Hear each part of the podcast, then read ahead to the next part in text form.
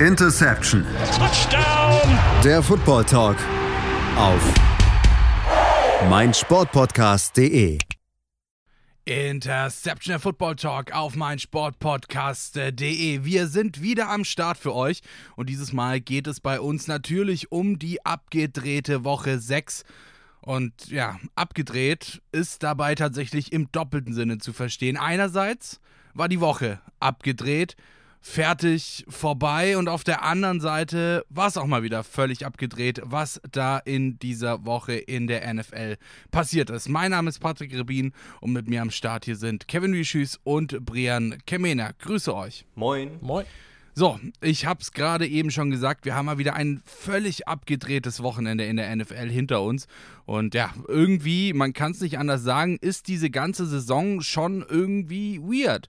Ja, die schlechteste Division der letzten Jahre zum Beispiel dürfte aktuell die beste sein. Die NFC East, formerly known as NFC Least. Und ja, da spielen zum Beispiel die New York Giants. Und die haben am Sonntag tatsächlich die Baltimore Ravens mit 24 zu 20 geknackt. Ja, die 5 und 1 Giants gegen die 3 und 3 Ravens. Das ist absolut verkehrte Welt für den geneigten Football-Fan. Und ja, wie ihr mich kennt, habe ich für dieses Spiel natürlich auch einen kleinen Fun-Fact für euch am Start. Es ist nämlich tatsächlich das erste Mal seit 2009 und überhaupt erst das siebte Mal in der Super Bowl-Ära, dass die Giants mit 5 und 1 starten. 1986 und 1990 gab es danach dann sogar den Super Bowl. So, Kevin, jetzt äh, was sagst du dazu?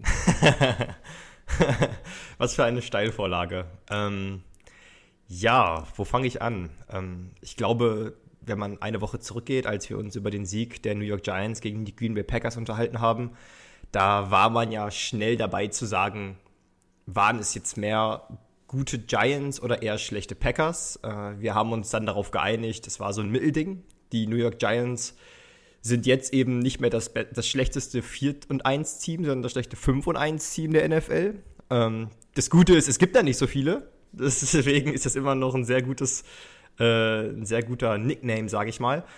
Ähm, vielleicht fangen wir mit der Giants-Sicht an. Also die, die New York Giants, glaube ich, haben mittlerweile bewiesen, dass sie ein Team sind, das einfach extrem gut gecoacht ist. Also Brian Dayball und äh, Wink Martindale und äh, Mike Kafka ähm, haben eben bewiesen, dass sie es immer schaffen, wenn nicht von Beginn an, im Laufe eines Spiels die nötigen Adjustments, also Veränderungen hinzubekommen. Ähm, das war auch gegen die Baltimore Ravens so dass man schon gemerkt hat, am Anfang taten sie sich schwer, eben weil es so schwer ist für diese Baltimore Ravens wirklich zu schemen, wenn du eine Defense bist. Ähm, ich glaube, Xavier McKinney hatte gesagt vor dem Spiel, dass die Giants in der, im Trainingslager jede Woche mindestens eine Trainingseinheit da in, nur in die Baltimore Ravens investiert haben. Natürlich mit Wink Martindale kommt eben der ehemalige Defensive Coordinator oder kam der ehemalige Defensive Coordinator zu den Giants. Aber seine Begründung war eben auch, dass das Offensive Scheme der Ravens so unique ist, dass man es gesondert trainieren muss. Ähm, insofern, die Giants haben wieder bewiesen, dass sie immer irgendwie Wege finden, Spiele zu gewinnen. Ähm, Saquon Barkley ist und bleibt das Zugpferd dieser Offense, aber sie schaffen es dann eben auch, Receiver einzubinden. Äh, David Sills, dann Titan Cody Bellinger, das sind alles so, ähm, das sind ja solide Spieler, aber keine Spieler, die man vor der Saison unbedingt auf der Rechnung gehabt hätte. Kenny Golladay immer noch raus, äh, Kadarius Tony raus, äh, Rondale Robinson hat gestern gut gespielt, aber hat auch noch nicht viele Raps gehabt. Also alles in allem, um jetzt die Giants-Seite abzuschließen, sehr gute Performance von den Giants, aber ich glaube, über die Baltimore Ravens gibt es fast noch mehr zu sagen. Ja, da gebe ich dir durchaus recht und ich würde mal vorschlagen, wir schauen uns zuallererst mal die Quarterback-Position an, um das vielleicht einfach mal so ein bisschen auch ja, zu vergleichen. Auf der einen Seite haben wir da Daniel Jones, den siegreichen Quarterback der New York Giants, mit 19 aus 27, 173 Yards zwei Touchdowns, keiner Interception und einem Passer-Rating von 112,1. Auf der anderen Seite haben wir Lamar Jackson mit 17 von 32, 210 Yards, einem Touchdown, einer Interception und einem Passer-Rating von im Vergleich dazu nur 71,1. Brian, das klingt zumindest auf der Seite von Lamar Jackson gar nicht mal so gut, glaube ich, oder? Ja, und vor allen Dingen zeigt es das, was man eigentlich diese Saison auch schon häufiger gesehen hat. Ähm, die Ravens sind im Grunde eigentlich nur so gut wie Lamar Jackson. Also wir haben vor der Saison gesagt, okay, die offensiven Waffen, äh, kleine Fragezeichen. Klar, Mike Andrews ist ein Top 2 Tight End in der Liga und eine absolute Maschine. Hier auch wieder äh, 106 Receiving Yards, ein Touchdown gefangen. Ähm, aber Rashad Bateman äh, verletzt ausgefallen. Und dahinter hast du dann halt schon Leute wie Devin Duvernay, der aber eigentlich in seiner Karriere mehr, äh, mehr ein Returnmann war als ein richtiger Receiver. Und ja, auf, auf Running Back jetzt Kenyon Drake mit einem richtig guten Tag. Ähm, J.K. Dobbins noch nicht wieder hundertprozentig fit nach seiner schweren Verletzung. Aber es ist halt wirklich, wenn Lamar Jackson richtig gut spielt, dann haben die Ravens eigentlich immer ja, richtig gut ausgesehen. Ähm, wenn er es eben nicht so richtig gut spielt, äh, dann sieht es eben bitter aus. Wobei man hier auch sagen muss, er hat ja am Ende auch wieder 77 Rushing Yards geholt. Das darf man halt auch nicht vergessen, wenn man ihn jetzt zum Beispiel mit Daniel Jones vergleicht. Ähm, aber was mich viel mehr bei den Ravens ja so ein bisschen erschüttert, ist halt, dass es jetzt wirklich das dritte Spiel ist, diese Saison, äh, in der sie wirklich geführt haben und im vierten Quarter das Spiel außer Hand gegeben haben. Ja, wir hatten es jetzt gegen Miami und gegen die Bills. Da haben wir gesagt, okay, hm, kann mal passieren, aber so langsam ist das ja irgendwie gefühlt die Regel. Also alle drei Spiele, die sie verloren haben, hätten sie ja eigentlich gewinnen müssen, kann man schon fast sagen. Ja, hier auch am Ende dann eine Interception und der Fumble und dann verlierst du dieses Spiel. Ähm, natürlich nicht unverdient. Also ich will jetzt hier nicht den Giants das absprechen, aber bei den Ravens müssen wir halt mittlerweile davon sprechen, dass sie sich gefühlt immer selbst schlagen und das äh, kann dann auf Dauer ein richtiges Problem werden. So, lass uns jetzt doch einfach mal so ein bisschen tiefer in die Stats abtauchen, denn da wird es dann so richtig deutlich, welche Unterschiede diesen beiden, diese beiden Teams im Spiel ausmachten und vor allem auch, ja, in welche Richtung diese Unterschiede dann letzten Endes zeigen. The Down Efficiency, da haben wir einen leichten Vorteil bei den Giants, 50% zu 40%. Das ist jetzt noch nicht so gravierend, denke ich mal. Ähm, Insgesamt 10 Third Downs bei den Ravens, 14 bei den Giants. Da wird es dann aber langsam interessanter, nämlich bei der Red Zone Efficiency. Da haben wir 60% bei den Giants und nur 33% bei den Ravens. Also nur knapp so effizient, was die Red Zone, ähm, was die Red Zone beziehungsweise generell ähm, den Ballbesitz in der Red Zone angeht bei den, äh, bei den Ravens. Ja? Ähm, die letzten haben tatsächlich auch nur eine von drei Red Zone Possessions in Punkte verwandeln können. Aber jetzt kommen wir dann hier wirklich zu den krassen Stats. Die Total Net Yards der Giants 238, die der Ravens 406. Also fast doppelt so viele Netyards gemacht wie die Giants und das Spiel am Ende dann trotzdem verloren. So, das war jetzt aber immer noch nicht alles. Schauen wir nämlich mal auf die Rushing Yards. Die Giants, die standen dann am Sonntag bei 83. Die Ravens hatten mit 211 mehr als doppelt so viele Rushing Yards. Kevin, jetzt sag du mir mal, was müssen denn die Ravens gegen das offensichtliche Problem der Effizienz in ihrem Spiel machen. Woran liegt's? Ja, woran liegt's, dass sie solche Spiele mit deutlichen Advantages, ich meine, sorry, aber das ist schon, also richtig deutlich gewesen. Und ich meine, das Rushing kommt ja nicht von irgendwo, wenn du den wahrscheinlich momentan besten Rushing Quarterback in deinem Team hast, ja.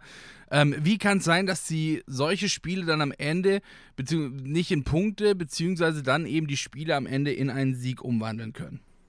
Ich glaube, da muss man einfach bei der Konstitution des Footballfeldes anfangen. Ähm, du hast es ja gerade sehr schön aufgebröselt und die Kombination aus Net Yards und Red Zone Efficiency spricht halt Bände. Ähm, es ist natürlich leichter, in Anführungsstrichen, den Ball zu bewegen, wenn du das Feld weit vor dir hast, weil dann stellen sich die Defenses anders auf. Ähm, du kannst tendenziell auch nicht immer einen Spy auf Lamar Jackson ansetzen, sondern du musst dann auch ein bisschen damit leben, dass er dich gegebenenfalls mit seinen, mit seinen Füßen oder mit seinen Läufen schlägt. Ähm, aber das Playbook ist natürlich ein bisschen, ich sag mal, offener, weil du über den Run viel mehr machen kannst. Mit Play-Action kannst du viel machen. Ähm, und du kannst viel mehr improvisieren. Also du hast viel mehr die Möglichkeit, auch bei Broken Plays zu reagieren. wohingegen, je näher du dich der Endzone näherst, ähm, wird das Feld enger. So, und 33% Red Zone Efficiency spricht nun mal dafür, ja, du stellst dich halt irgendwann darauf ein. Mark Andrews ist halt das, die Nummer, das Nummer 1 Target. Ähm, Lamar Jackson selber kann vielleicht eins, zwei Mal mit einer Quarterback Option dann auch noch was machen.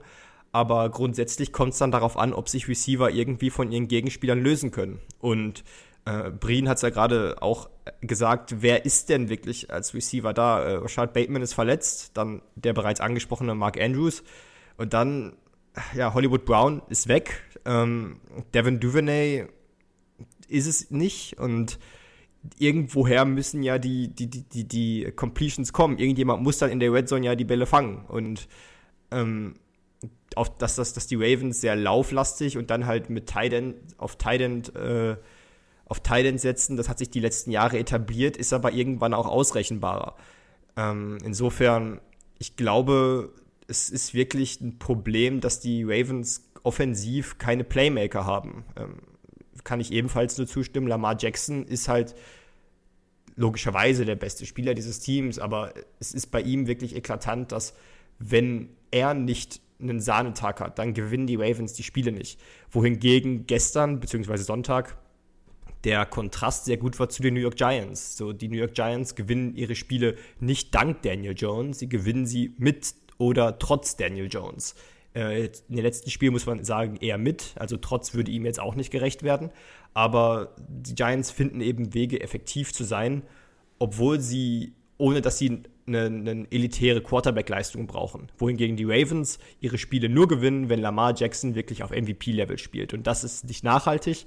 Und das wird ihnen, sofern sie da nicht irgendwie irgendwas machen, ich habe jetzt leider auch keine Lösung, denn die Playmaker müssen halt irgendwo herkommen, die Frage ist wo, wird ihnen das noch mehrmals in der Saison vor die Füße fallen.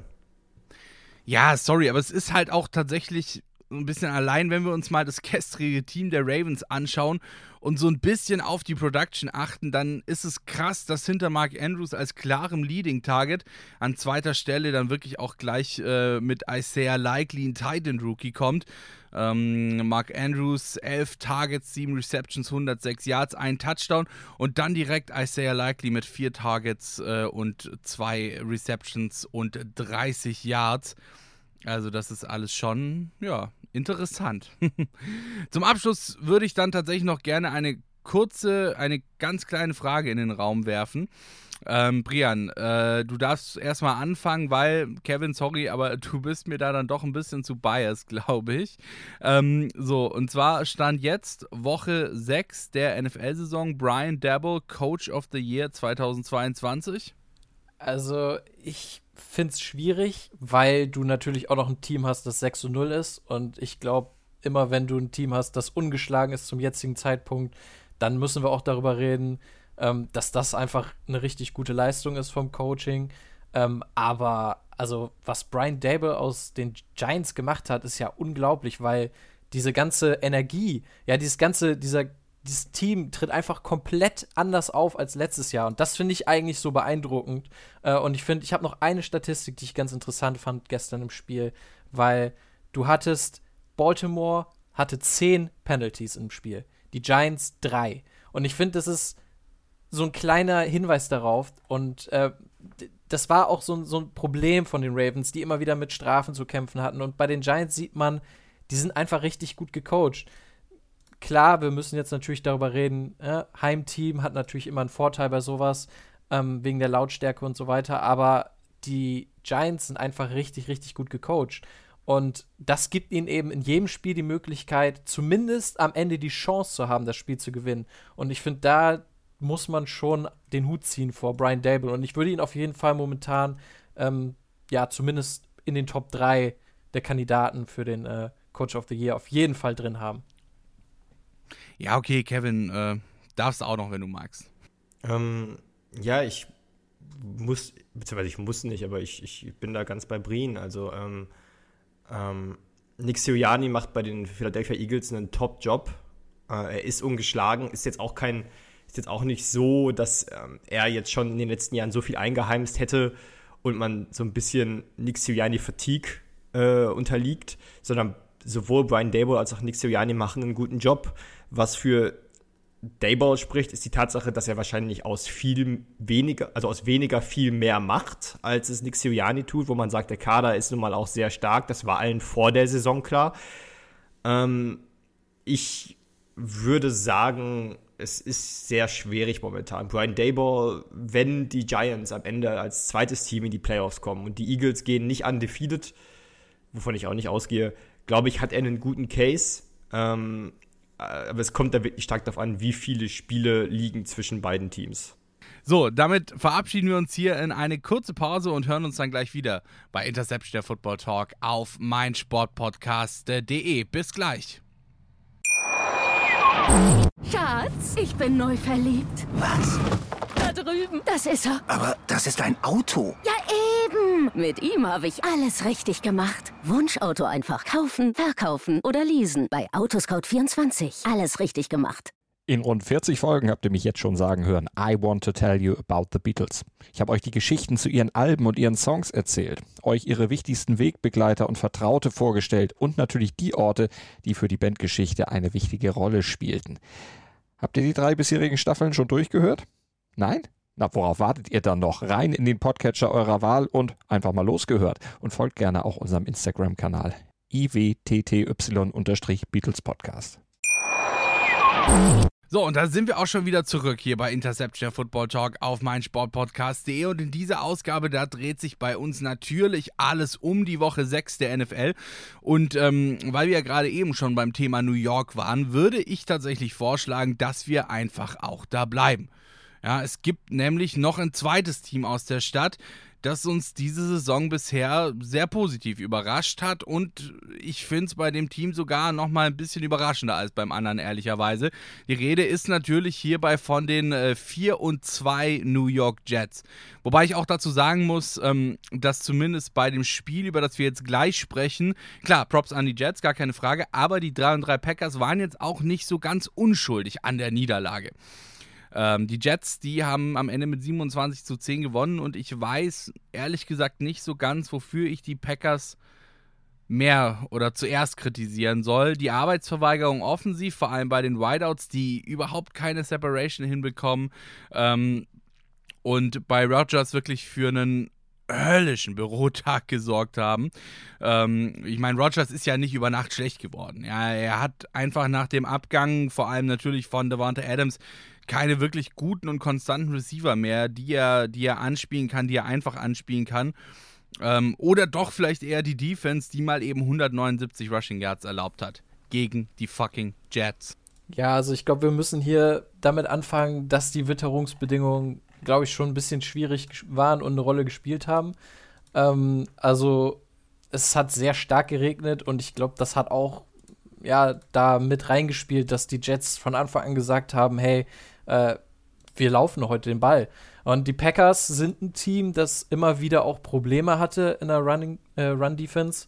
Und ich finde, das hat sich hier auch wieder gezeigt. Und ähm, natürlich können wir jetzt uns überlegen, okay, was, was kritisieren wir mehr? Aber ich glaube, letztendlich bleibt stehen, dass man sowohl die Offense als auch die Defense kritisieren muss. Also die Defense, ja, 27 Punkte zugelassen gegen die Jets, bei denen Zach Wilson 10 von 18 Würfe an den Mann gebracht hat für 110 Yards, kein Touchdown, keine Interception geworfen hat.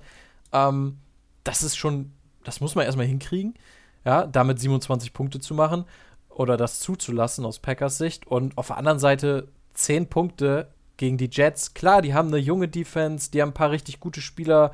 Source Gardner, der Rookie-Cornerback mit einem richtig guten Spiel. Ähm, aber ja, letztendlich muss man da zwingend mehr Punkte als 10 machen. Äh, sie haben ja ein bisschen Glück im Unglück gehabt. Äh, Randall Cobb ist ja verletzt, ähm, ja, musste das Spiel verlassen, verletzt. Ähm, mit einer Knöchelverletzung, da dachte man erst, okay, das wird wohl was Schwereres sein. Er hat auch, äh, ja, konnte die Tränen auch nicht zurückhalten, aber ähm, es ist jetzt wohl klar, dass es kein Knöchelbruch ist. Also er wird wohl diese Saison auf jeden Fall noch wiederkommen.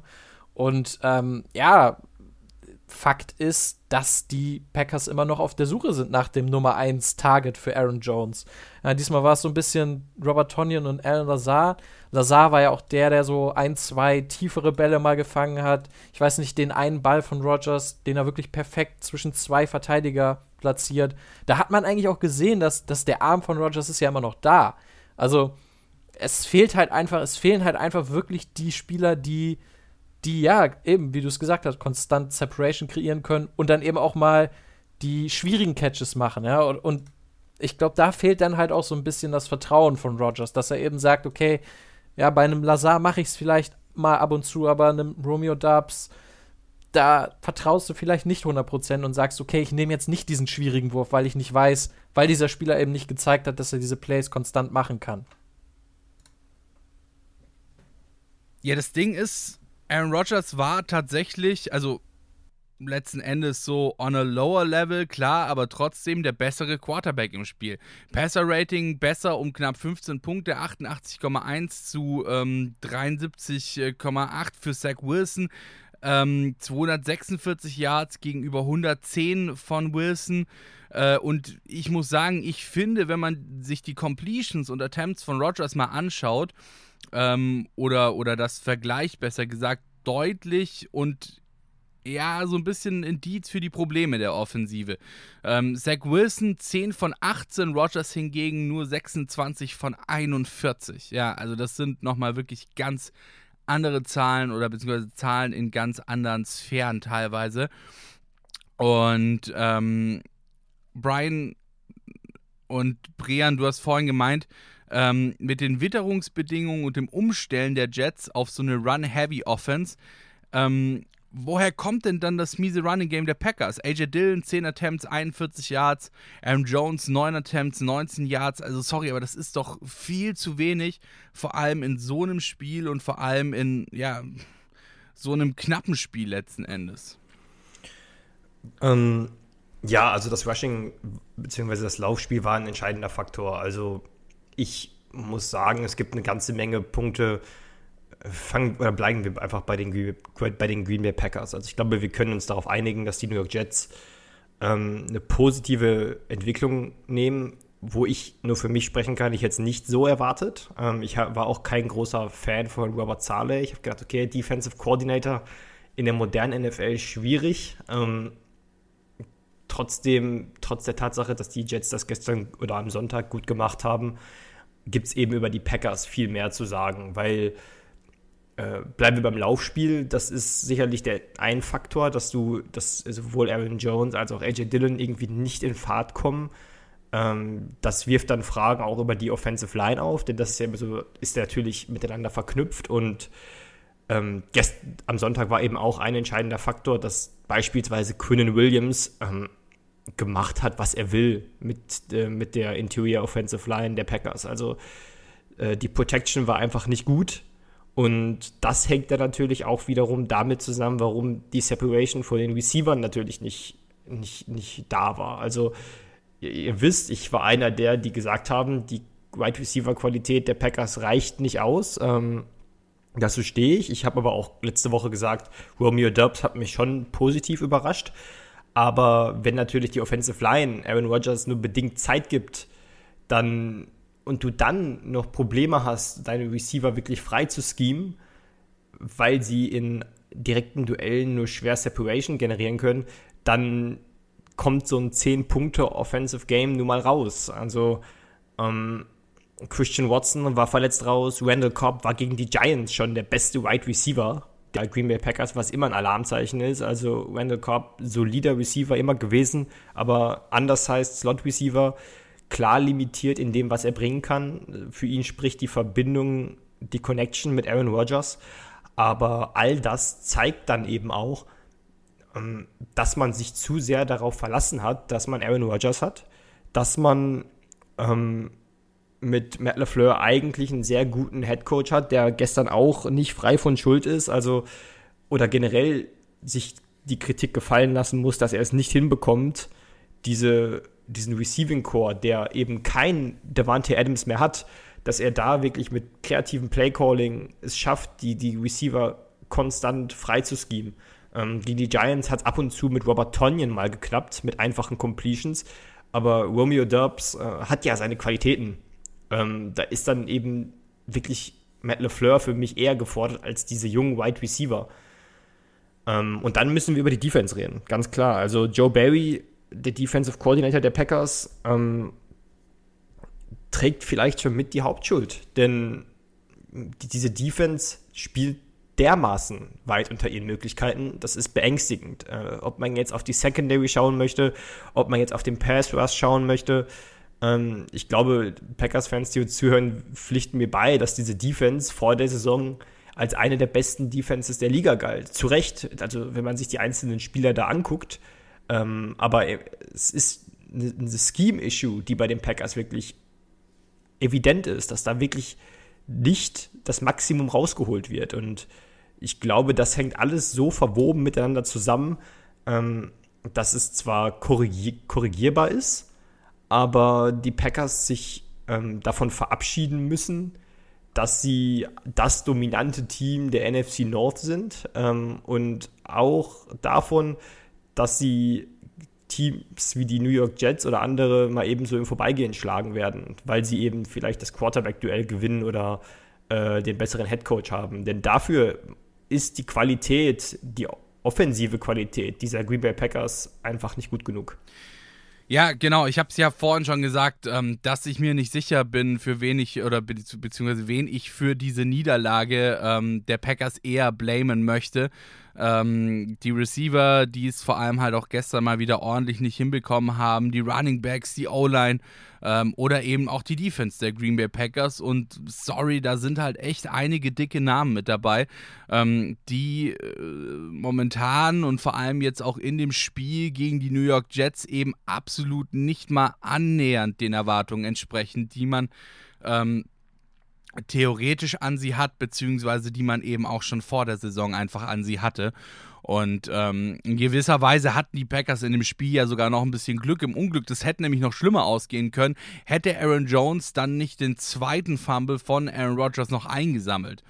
Ja, und was ich halt so ein bisschen komisch auch finde, ist, dass die Packers äh, gegen Teams verlieren, die, gegen die sie sonst wirklich niemals verlieren würden. Also letzte Woche die Giants, diese Woche die Jets. Ähm, spielt da vielleicht auch einfach so, so ein bisschen so eine gewisse kleine Überheblichkeit eine Rolle, so nach dem Motto, wow, wir sind die Packers, äh, wir spielen gegen die Giants, gegen die Jets, was soll uns da schon groß passieren? Ja, wir sind der absolute Boss in unserer Division. Ähm, wir haben Aaron Rodgers, wir haben einen Running Back wie Aaron Jones und so weiter und so fort. Ähm, ist das da auch so ein bisschen irgendwie, spielt das da eine Rolle?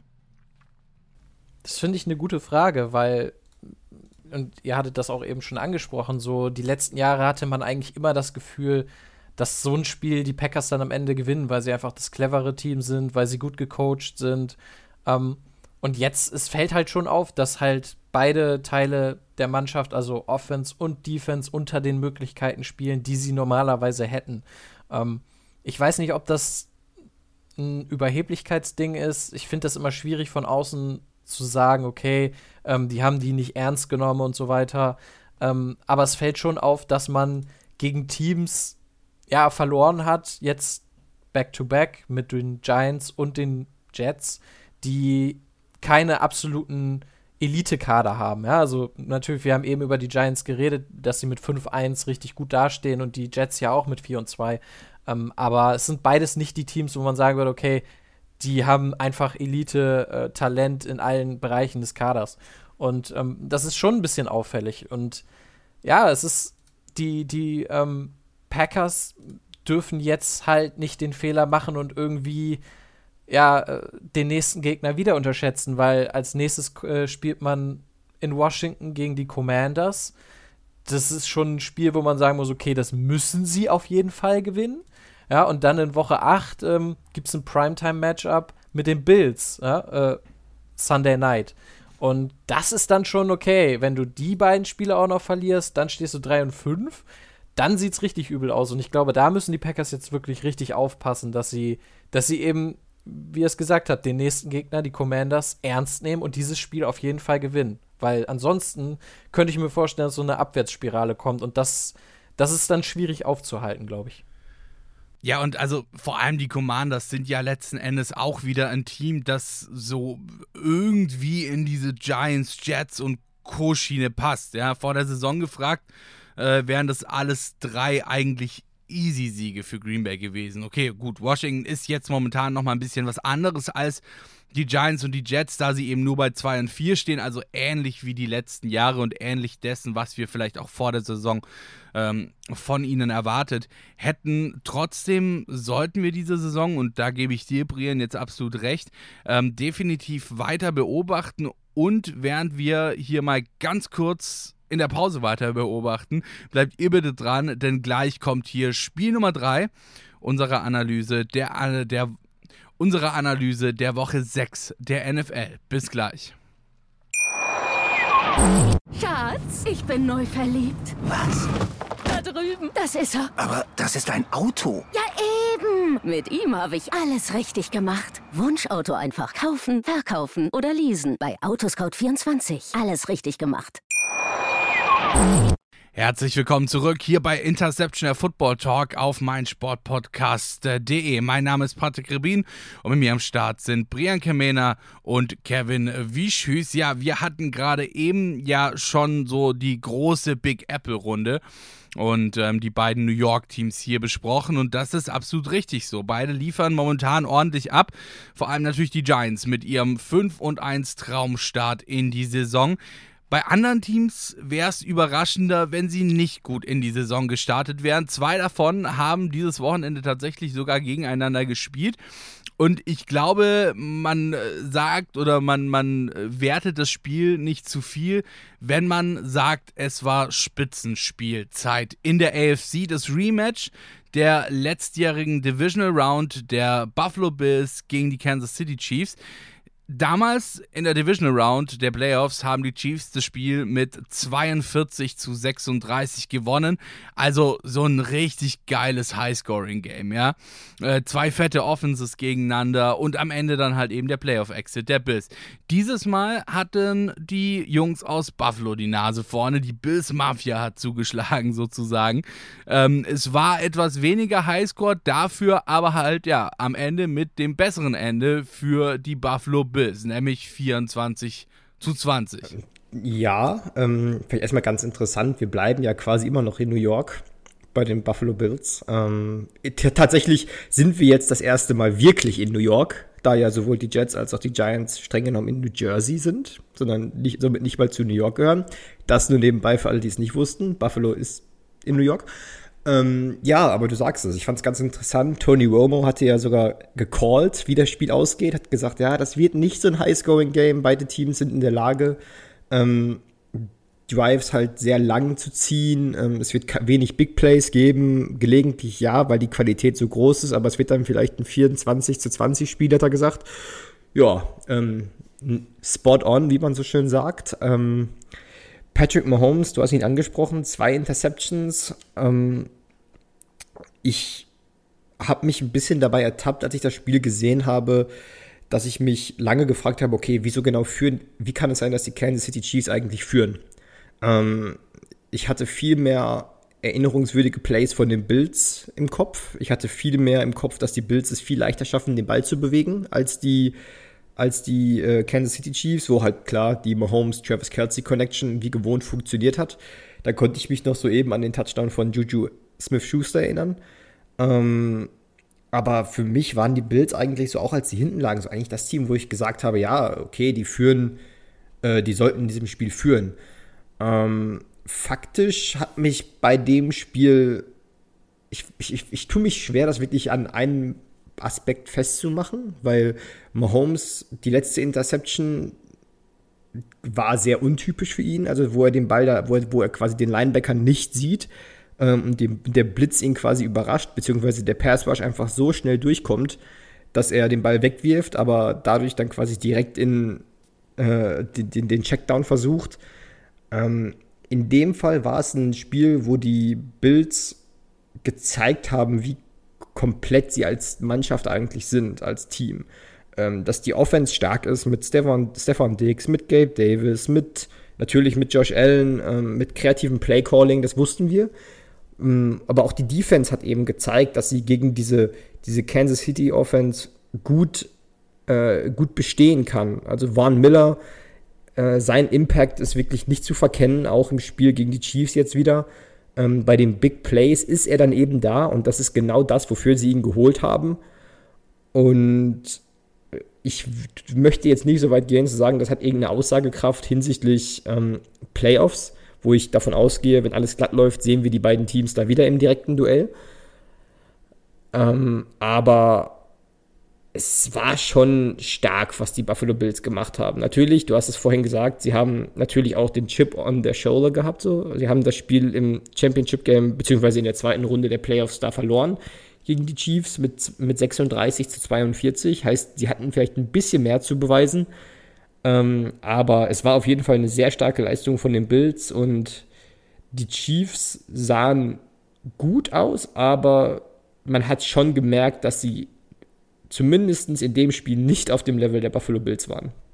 Ja, was ich tatsächlich ganz interessant finde, um vielleicht einfach nochmal ein bisschen bei den Chiefs zu bleiben, ist, dass wir in dieser Woche tatsächlich wieder so ein kleines, ja, Revival, nennen wir es mal so, Revival gesehen haben. Ähm, ein kleines Revival des Juju Smith Schuster, wie er sagen wir mal, damals bei den Steelers bekannt geworden ist. Leider ist es ja momentan so eine Art kleine Wundertüte mit ihm. Äh, diese Woche zum Beispiel 113 Yards, also absolut stark ähm, Carrying für sein Team und äh, quasi die Nummer 2 hinter Travis Kelsey, der logischerweise Nummer 1 ist, aber ähm, eben die Nummer 2 hinter Travis Kelsey gewesen. Äh, die Woche davor 33 Yards, Woche 3 89 Yards, Woche 2 gar kein Faktor mit 10 Yards. Und ich glaube, damit haben wir auch so ein bisschen den springenden Punkt bei den Kansas City Chiefs schon ausgemacht, oder? Oder zumindest ähm, bei der Offensive der Kansas City Chiefs, dass sie eben ähm, auch vor allem nach dem Abgang von Tyreek Hill natürlich äh, hinter Travis Kersey ihre Offensive noch nicht so ganz gefunden haben, oder? Ja, gut, aber was willst du auch erwarten, wenn du Tyreek Hill deine klare Nummer 1 wegtradest vor der Saison? Also, ich glaube, der Ansatz der Chiefs ist ganz klar, Kelsey ist die klare Nummer 1. Ja, auch in diesem Spiel wieder doppelt so viele Targets wie ähm, Juju Smith, der mit den zweitmeisten Targets. Ja, Kelsey mit 10, äh, Smith Schuster mit 5. Und von daher, es ist halt so ein bisschen, es wird halt jedes Spiel ein anderer sein müssen, ja, so, so ungefähr. Also ist auch Nicole Hartman, auch so ein Spieler, sehr auf und ab. Erstes Spiel 16 Yards Receiving, zweites 49, dann 2, dann 4, dann 73, jetzt 42. Es ist auch sehr, ja, mal ganz okay, mal eher so, naja. Ähm, und ich glaube, da, da müssen sie halt sehr kreativ werden, um eben diesen, diesen Abgang von Hill ja, zu kompensieren. Das schaffen sie auch, ähm, größtenteils, ja. Aber ich finde gerade in solchen Spielen wie eben gegen die Bills, ja, wenn es darauf ankommt, okay, ähm, am Ende geht es darum, wer macht das entscheidende Play. Ja, da merkt man dann, dass die Bills eben vielleicht ein bisschen bisschen mehr Qualität haben. Ne? Weil die haben dann eben neben Dix noch einen Gabe Davis, einen Dawson Knox, der auch ab und zu immer was macht. Ich fand Devin Singletary haben sie auch immer wieder ins Passing Game eingebunden, ähm, den Running Back.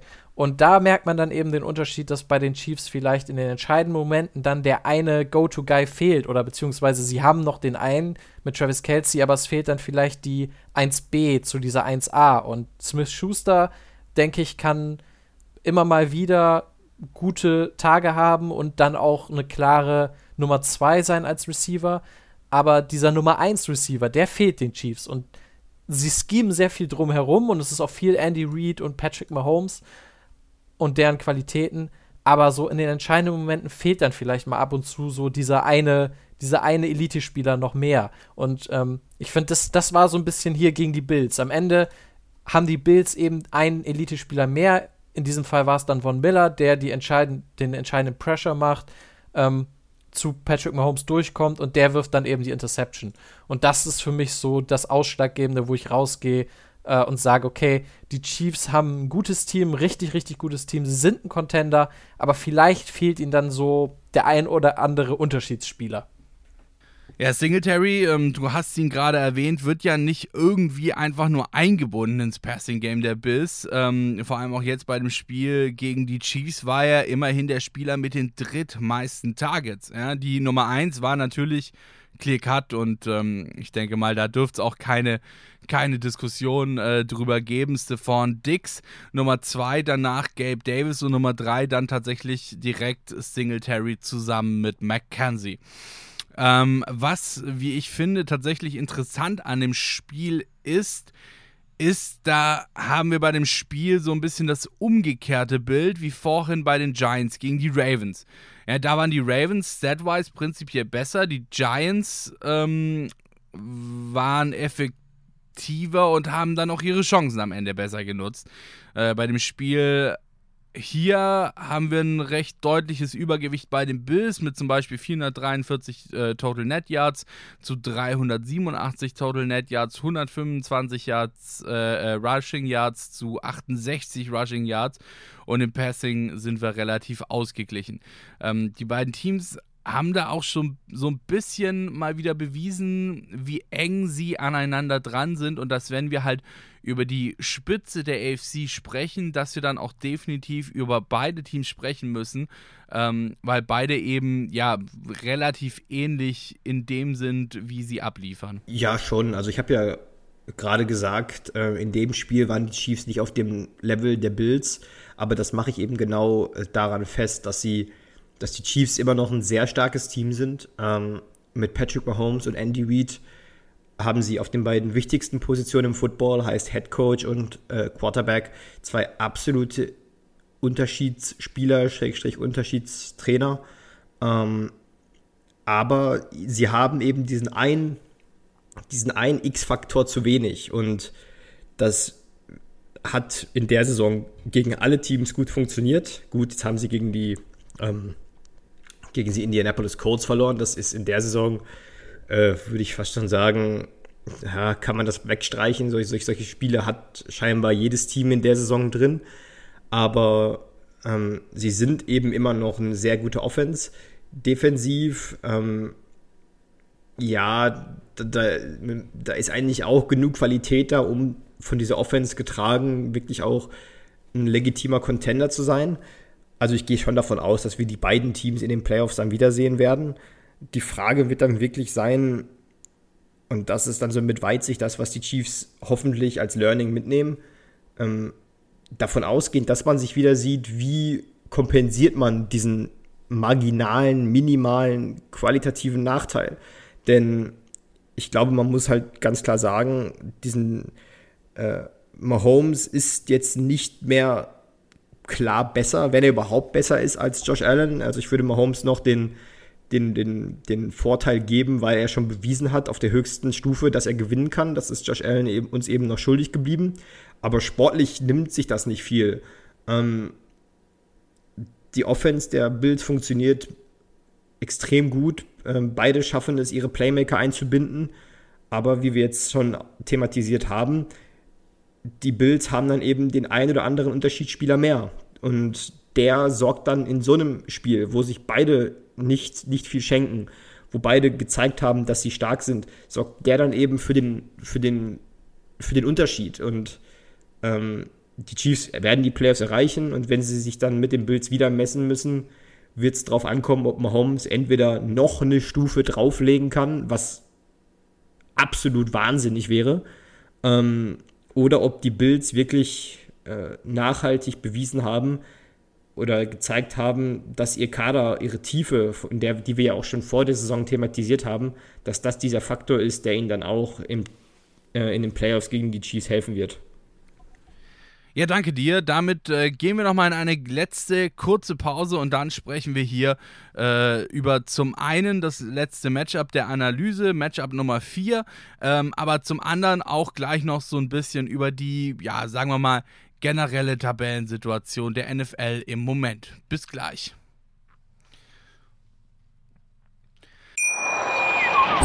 Schatz, ich bin neu verliebt. Was?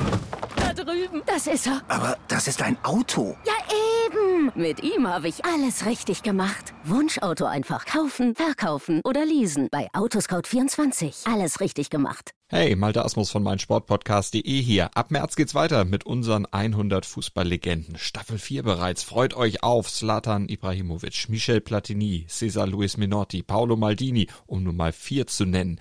Und bis wir mit der vierten Staffel kommen, hört doch einfach noch mal rein in die bisherigen drei Staffeln.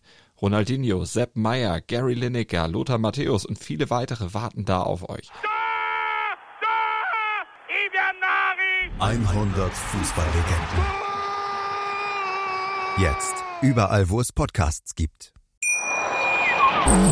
Ja, da sind wir auch schon wieder zurück aus unserer kurzen Pause und schauen weiterhin auf die Woche 6 der laufenden NFL-Saison. Und nachdem wir jetzt schon einen exzessiven Ausflug ähm, in die Metropolregion New York unternommen haben, äh, mit Buffalo mit eingerechnet natürlich, äh, bleiben wir tatsächlich in der Nähe und schauen mal ein bisschen weiter südlicher nach Philadelphia.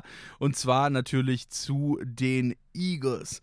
Ähm, die haben nämlich nicht nur gegen die Dallas Cowboys gewonnen, sondern sind auch Teil einer momentan irgendwie, ja, äh, es äh, fällt mir schwer, das anders zu nennen, aber einer echt weirden Tabellensituation in der NFL.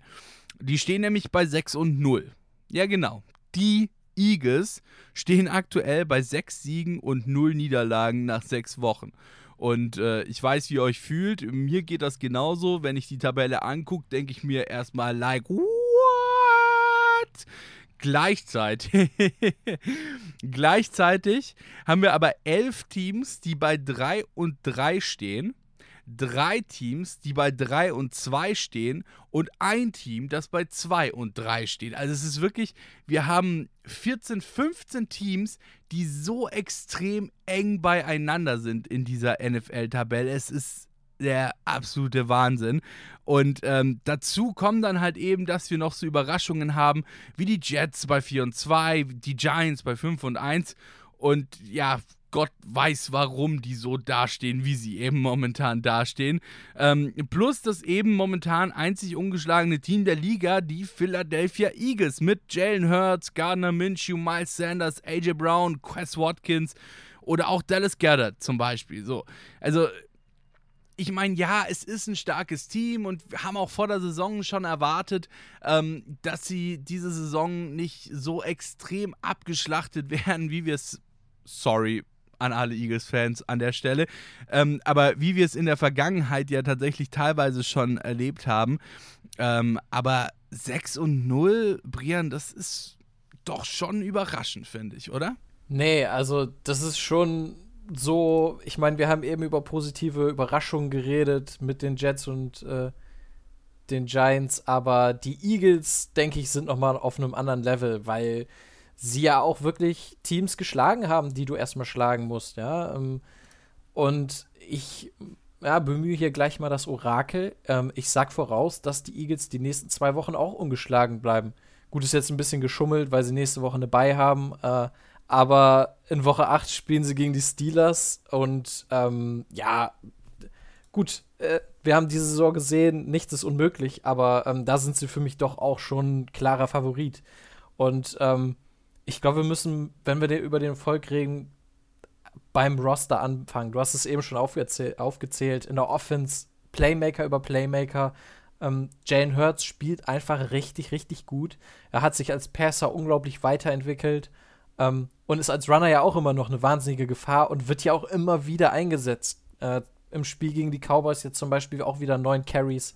Zwar nur für 27 Yards, aber da waren ja teilweise auch wieder diese, diese QB-Sneaks bei ein Yard und sogar ein bisschen mehr äh, dabei, wo, wo es einfach jeder weiß, was kommt und der Gegner kann es nicht verteidigen, ja, weil sie auch einfach eine richtig starke Offensive Line haben und das in Verbindung ist einfach eine richtig gute Offense, die aber auch relativ gut designt ist, ja. Viel übers Running Game kommt, aber die Receiver werden auch gut eingebunden. Ähm, und was bei den Eagles eben auch auffällt, und das hat man gegen die Cowboys auch wirklich gesehen, sie haben eine absolute Elite-Defense. Ja, sie haben für ähm, CJ Gardner Johnson getradet äh, vor der Saison, relativ kurz vor der Saison.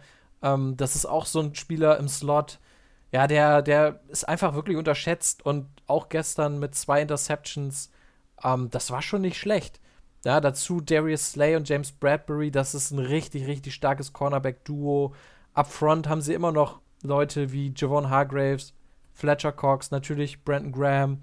Ähm, Hassan Reddick haben sie sich geholt, den sie auch sehr, sehr interessant einsetzen im, im Pass Rush. Ähm, und das Team ist einfach von vorne bis hinten absolut richtig, richtig stark besetzt. Ähm, was allerdings interessant sein wird, weil ich glaube, äh, in der NFC ähm, gibt es nicht so viele starke Teams, die wo man wirklich sagen kann, okay, die holen sich den Nummer 1 Seed.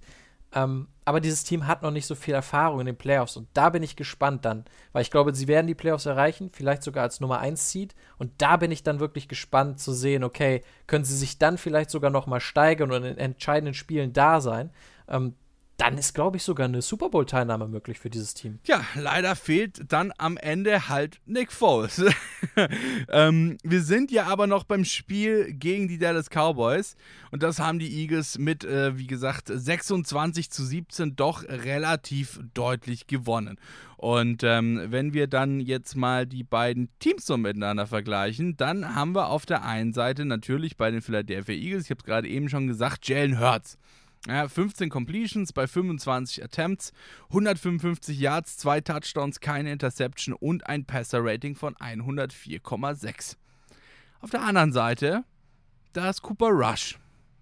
Cooper Rush, Quarterback der Dallas Cowboys, so lange bis Dak Prescott wieder zurück darf, sag ich mal, hat äh, 18 Completions bei 38 Versuchen, 181 Yards, ein Touchdown, drei Interceptions und das absolut grandiose Passer-Rating von 37,3.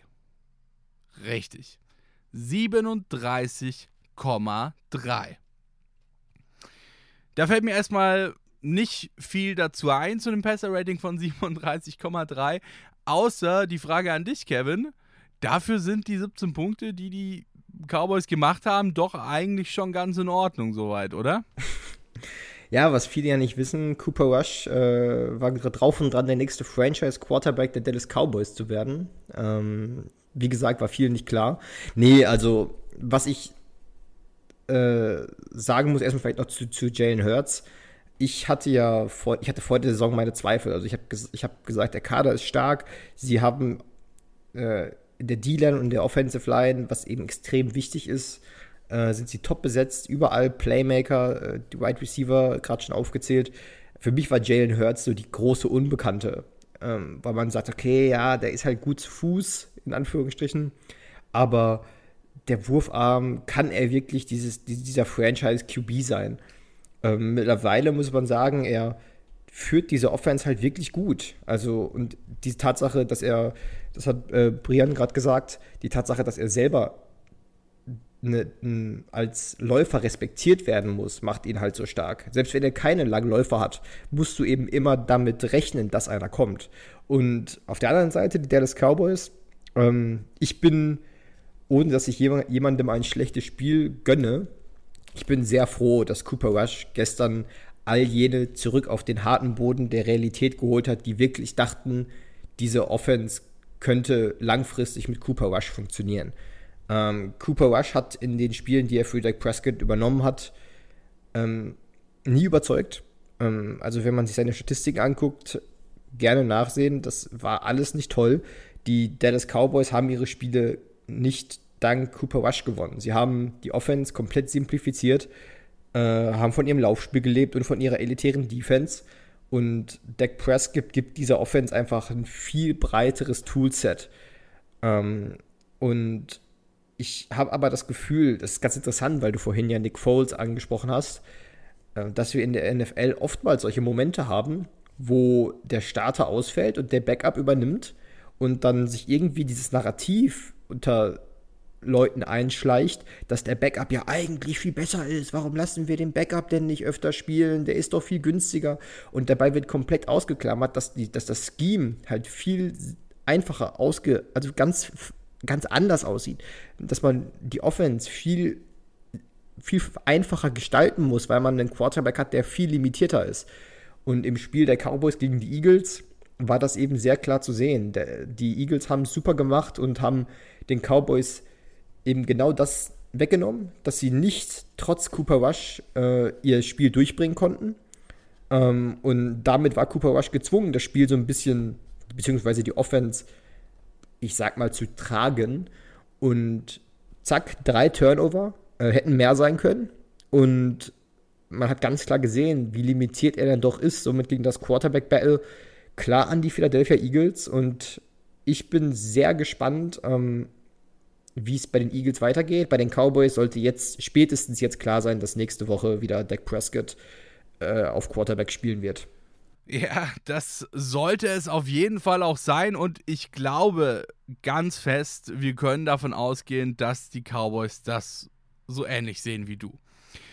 Auch hier, wie schon vor allem bei den Giants, ist so ein bisschen verkehrte Welt, wenn wir auf die Stats schauen. 315 Total Net Yards für die Cowboys, 268 bei den Eagles. Aber ja gut, die wirken momentan trotzdem irgendwie so ein bisschen unschlagbar. Brian, du hast gerade eben gesagt, dass du ihnen auch durchaus den Number One Seed der NFC zutrauen würdest. Woran liegt es denn, dass wir vor allem in dieser NFC momentan so einen krassen, ja, sag ich mal, Shift beobachten können?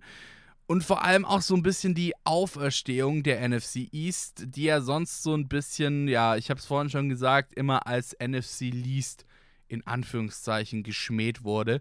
Ähm, und halt, ja, meist so in den letzten Jahren die schlechteste Division der Liga overall war. Äh, und auf der anderen Seite zum Beispiel dann halt Teams wie die Packers, die momentan ziemlich rudern müssen, um überhaupt irgendwie voranzukommen. Das ist sehr, sehr schwierig, aber ich würde sagen, es ist halt auch so ein klassisches NFL-Ding, ne? Äh, du hast halt in einem Jahr ein Team, das richtig gut ist oder, oder äh, vier Teams, die richtig stark sind in einer Division. Das nächste Jahr kann das schon wieder ganz anders aussehen. Und man muss halt auch mal realistisch bleiben. Ich glaube auch, dass die NFC East ähm, ja noch ein bisschen, äh, bisschen Regression haben wird, äh, ja, zur Mitte. Und ich glaube nicht, dass wir am Ende dann irgendwie drei NFC East Teams ähm, in den Playoffs sehen. Also zwei kann ich mir gut vorstellen, drei glaube ich aber eben dann doch nicht. Und ähm, es ist halt auch so ein bisschen das Ding, wir haben es auch in der NFC West, ne? Du hast natürlich, wenn du vier starke Teams hast, und da könnte man jetzt auch drüber diskutieren, ob das jetzt in der NFC West der Fall ist, ähm, aber du hast natürlich dann auch immer Spiele gegeneinander und du nimmst dir natürlich auch immer diese Spiele weg. Ähm, und wenn du jetzt guckst, zum Beispiel, ja, die Cardinals haben vier Niederlagen. Drei davon haben sie gegen Division-Konkurrenten eingefahren.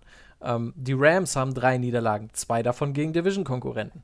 Und äh, wenn man jetzt zum Beispiel die NFC East anguckt, ja, dann, dann haben die Giants zum Beispiel erst ein einziges Spiel in der Division gespielt. Das haben sie aber auch verloren. Und ähm, da glaube ich, dass, wenn wir dann eben noch mehr Division-Duelle sehen, dass sich das dann alles ein bisschen anpasst. Ähm, was man aber sagen muss, ähm, die Eagles haben es halt sehr, sehr clever gemacht. Sie haben gesagt, okay, wir wollen gucken, ist Jalen Hurts unser langfristiger Franchise-Quarterback. Also versuchen wir den Kader möglichst gut um ihn herum aufzubauen. Ähm, das haben sie sehr gut gemacht. Und die Cowboys, seien wir mal ehrlich, ähm, die waren ja für uns, also die waren ja die letzten Jahre gut. Ja, das muss man ja sagen. Sie haben ja eigentlich eher unter ihren Möglichkeiten gespielt. Ähm, dass sie jetzt mit Cooper Rush so gut performt haben, liegt auch, wie es auch schon angesprochen wurde, eben auch an der wahnsinnig starken Defense. Ähm, aber die Cowboys sind so ein Team, wo ich sage, okay, die sind jetzt in einer richtig guten Ausgangsposition. Und wenn Dak Prescott zurückkommt, dann können die auch richtig gefährlich sein. Also, ähm, wie gesagt, ich würde sagen, die Division, das ist immer so eine Sache, das ändert sich auch von Jahr zu Jahr, außer jetzt vielleicht bei der AFC South. Ähm, aber grundsätzlich würde ich sagen, dass vielleicht wir noch ein bisschen abwarten müssen, um wirklich zu sagen, okay, die NFC East ist die stärkste Division.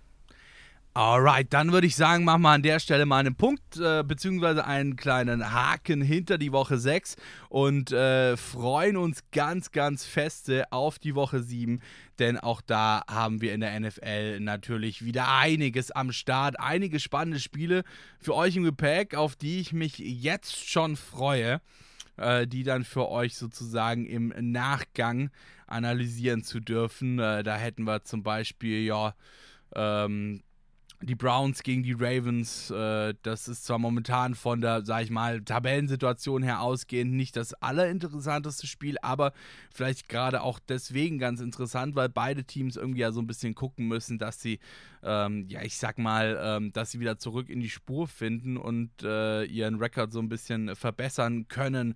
Ähm, dann haben wir natürlich die Falcons gegen die Bengals. Das ist tatsächlich interessant, weil beide Teams bei 3 und 3 stehen. Die Falcons da vielleicht eher überraschend stehen momentan.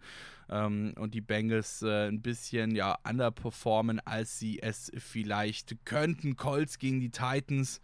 Ähm, Titans bei 3-2, Colts bei 3-2 und 1. Ähm, Packers müssen, wie gesagt, gegen die Commanders ran äh, und müssen da wirklich zuschauen, äh, äh, müssen da wirklich zusehen, dass sie ja ihre Saison jetzt nicht schon fast nach Woche 7 eigentlich begraben können, äh, wenn sie jetzt auch noch gegen die Commanders verlieren, nachdem sie ja davor, wie gesagt, gegen die Giants und die Jets schon verloren haben. Also es bleibt spannend, um das Ganze mal abzukürzen. Die NFL bleibt spannend und wenn ihr immer das beste Neueste zur NFL äh, erfahren wollt, dann hört gerne unsere Podcasts. Ihr findet uns überall, wo ihr gerne Podcasts hört. Wir sind, glaube ich, äh, mittlerweile auf jedem Podcatcher verfügbar. Ähm, also natürlich klar organisch auf der Seite meinsportpodcast.de, aber ansonsten natürlich auch bei Spotify und so weiter und so fort. Gebt einfach dort Interception der Football Talk ein und ihr werdet uns ganz sicher finden. Da bin ich mir, da bin ich mir sehr sicher. Ähm, ansonsten folgt uns natürlich gerne auf unseren sozialen Medien at InterceptionFT, sowohl bei Twitter als auch bei Instagram und Interception Football Talk bei Facebook. Ja, richtig, wir haben auch noch Facebook. So, damit verabschiede ich mich äh, für diese Woche. Das war's mit unserer Analyse auf äh, die vier wichtigsten Spiele der Woche 6 und alles, was ihr da so drumherum Interessantes und Wichtiges wissen müsst. War mir ein sehr, sehr großes Vergnügen, wie immer. Ich wünsche euch was, eine geile Woche, einen geilen nächsten Spieltag, auf viele Siege eurer Fantasy-Teams und äh, wir hören uns nächste Woche wieder. Ciao, ciao. Interception. Touchdown. Der Football Talk auf meinsportpodcast.de. Schatz, ich bin neu verliebt. Was? Da drüben. Das ist er. Aber das ist ein Auto. Ja, eben. Mit ihm habe ich alles richtig gemacht. Wunschauto einfach kaufen, verkaufen oder leasen. Bei Autoscout24. Alles richtig gemacht. Wie baut man eine harmonische Beziehung zu seinem Hund auf? Puh, gar nicht so leicht. Und deshalb frage ich nach, wie es anderen Hundeeltern gelingt, beziehungsweise wie die daran arbeiten. Bei Iswas Dog reden wir dann drüber. Alle 14 Tage neu mit mir, Malte Asmus und unserer Expertin für eine harmonische Mensch-Hund-Beziehung, Melanie Lippisch. Iswas Dog mit Malte Asmus. Überall, wo es Podcasts gibt.